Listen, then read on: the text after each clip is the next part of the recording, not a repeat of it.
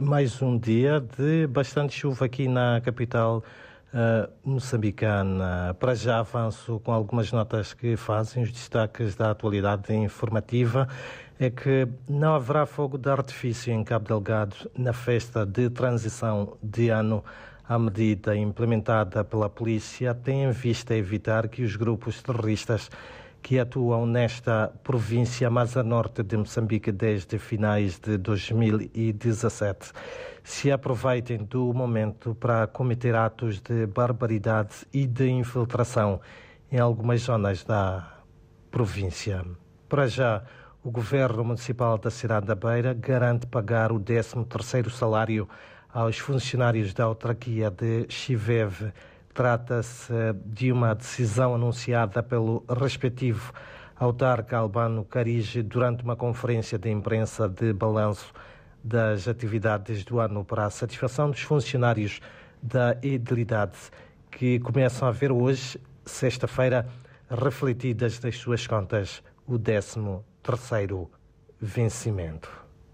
Em outras notas, dizer que o Tribunal Judicial da cidade de Nampula condenou ontem a um agente da polícia de trânsito a quatro anos de prisão efetiva e multa.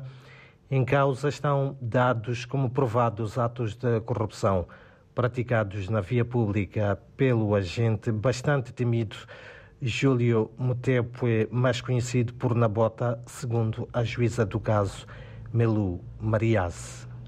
Em outras notas, dizer também que a Direção de Recursos Hídricos alerta para a ameaça de cortes de estradas na província de Maputo. Em causa está um, as chuvas que, que caem na África uh, do Sul e que se fazem uh, refletir também em, em, algumas bacias da zona sul de Moçambique, mais concretamente na província de Maputo. E mesmo para terminar, dizer que a empresa pública Eletricidade de Moçambique, EDM, convocou para hoje uma conferência de imprensa para dar o ponto da situação em relação ao nível de prontidão para a transição de ano. São então estas para já algumas das principais notas de destaque para este uh, começo uh, do dia, olhando aqui para a capital moçambicana, onde a temperatura máxima prevista é de 25 graus e alguma chuva que já cai desde a última noite.